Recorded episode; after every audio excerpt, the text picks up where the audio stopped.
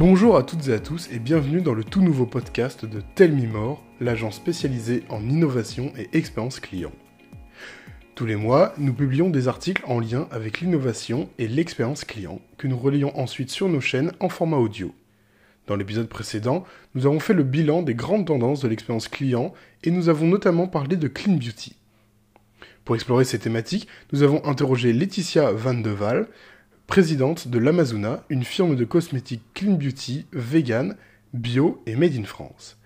C'est Delphine Cohen, fondatrice de Tell Me More, qui l'interroge au sujet de sa proposition, du marché des cosmétiques clean et de l'avenir de ce commerce.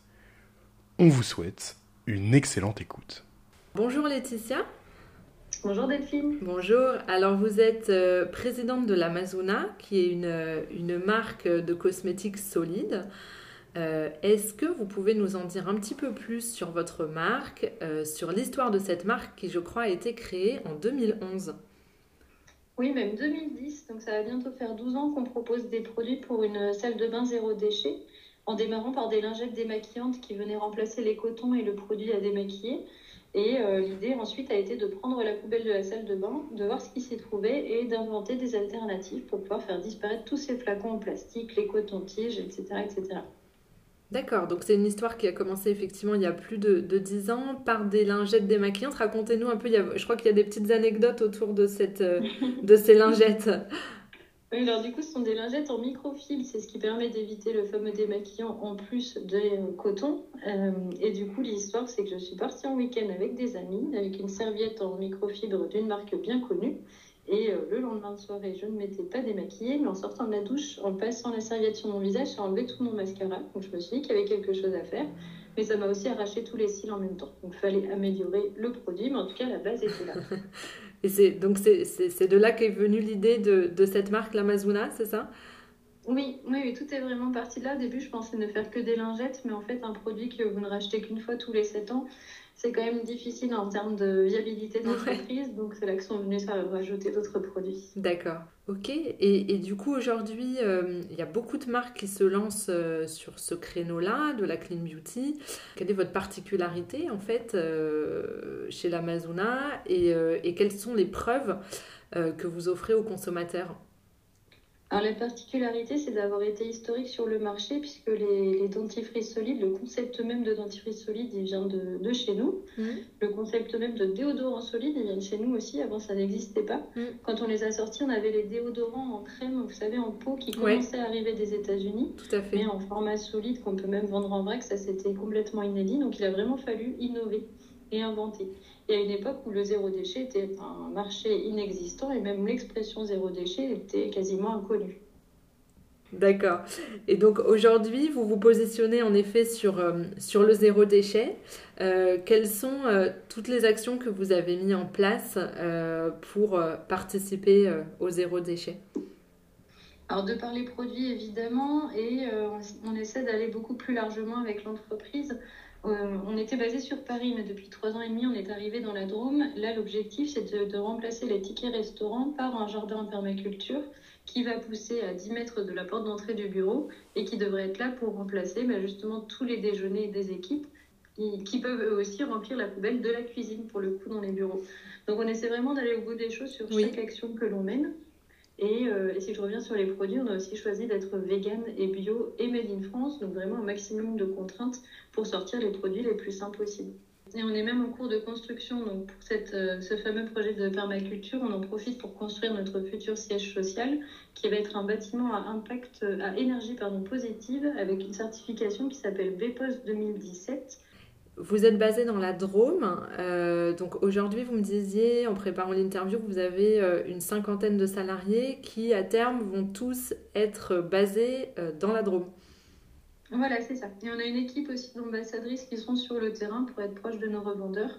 Toujours mieux expliquer les produits, hein, puisque le zéro déchet est une mode, mais il faut toujours en rappeler les fondements et le pourquoi, pourquoi est-ce qu'on fait tout oui. ça. Donc les filles sont là pour, pour leur expliquer. D'accord. Et ces ambassadrices, est-ce que c'est des consommatrices de la marque? Est-ce que euh, ce sont euh, comment vous les choisissez? Alors, ce sont des salariés. Et en fait, on les, appelle, on les appelle ambassadrices plutôt que commerciales parce qu'elles n'ont pas d'objectif chiffré, elles n'ont pas de commission. D'accord. Donc, ce sont comme des commerciales terrain, mais qui ne sont pas là pour pousser à la vente. Elles sont vraiment là pour expliquer, comme je vous le disais, le concept et la marque en elle-même. On a toujours fait comme ça en fait chez l'Amazona. Notre... Moi je viens du monde de la communication, donc on a toujours vraiment expliqué ce que l'on faisait et pourquoi on le faisait plutôt que de dire bah, allez-y achetez en promo, ça va être un super truc, n'hésitez pas.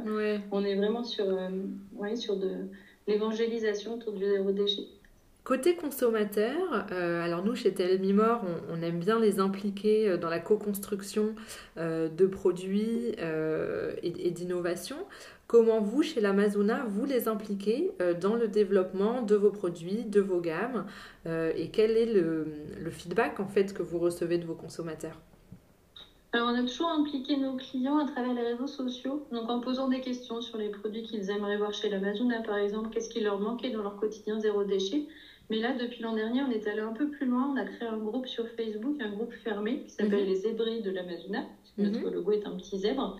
Et du coup, c'est un groupe de consommateurs avec qui on va plus loin sur des questionnements sur les ingrédients que l'on va choisir par la suite, sur euh, les parfums, sur les textures des produits qui sont attendus. Et on essaie de les impliquer de plus en plus et donc, en parallèle de l'Amazona, on a un second projet qui s'appelle Kisupu, K-I-S-U-P-U, c'est une marque pour les ados. Et là, on l'a co-créé avec un groupe de 100 adolescents sur Instagram et qui vraiment ont été impliqués de bout en bout du projet, du, de la couleur du logo au parfum, justement, aux, euh, aux actifs, etc. etc. D'accord. Oui, ils les testent. Hein. C'est-à-dire que vous leur envoyez des produits qu'ils testent, en fait, euh, ils vous font le, des retours. Oui, dont on tient compte. Et du coup, euh, effectivement, quand on parle de, clean beauty, euh, on voit qu'il y a beaucoup de marques qui s'engouffrent dans cette, dans cette brèche-là. Euh, comment est-ce que vous voyez, vous, l'avenir de, de, cette industrie? Alors effectivement, on l'a vu arriver comme si le bio était un peu passé de mode. Le bio, la bio va beaucoup plus loin pour nous. Donc là, pour répondre à la question de comment est-ce que vous prouvez que vous, vous êtes bien la clean beauty, bah, avec les labels bio, pour moi, on trouve qu'on va même encore plus loin. Du coup, je pense, j'imagine que la clean beauty va évoluer vers un retour vers le bio. Il faudra peut-être l'appeler organique, ça fait plus cool mm. de donner un nom en anglais, mais il y a quelque chose dans ce sens-là. On est quand même face à des consommateurs qui sont de mieux en mieux éduqués, qui savent lire les étiquettes, qui savent décrypter de mieux en mieux le greenwashing, notamment les jeunes justement. Donc je pense que la, clean beauty est un bon signe quand même des temps qui vont, des, euh, oui, des choses qui vont dans le bon sens mm.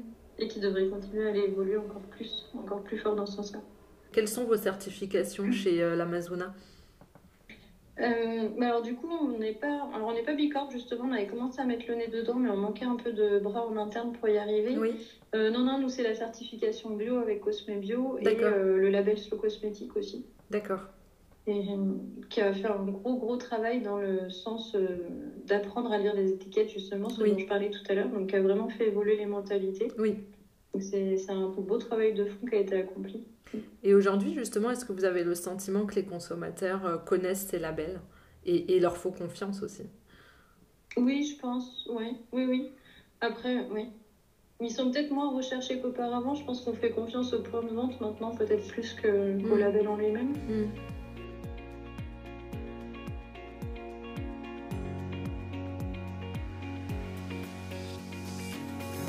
Merci à toutes et à tous d'avoir écouté cette dernière interview de 2021. On espère que le concept de Clean Beauty et les propositions innovantes de l'Amazona vous auront intéressé. Nous, on est très contents chez Mort de terminer l'année par l'exploration d'une des grandes tendances de 2021. On vous retrouve l'année prochaine et on vous souhaite de bonnes fêtes.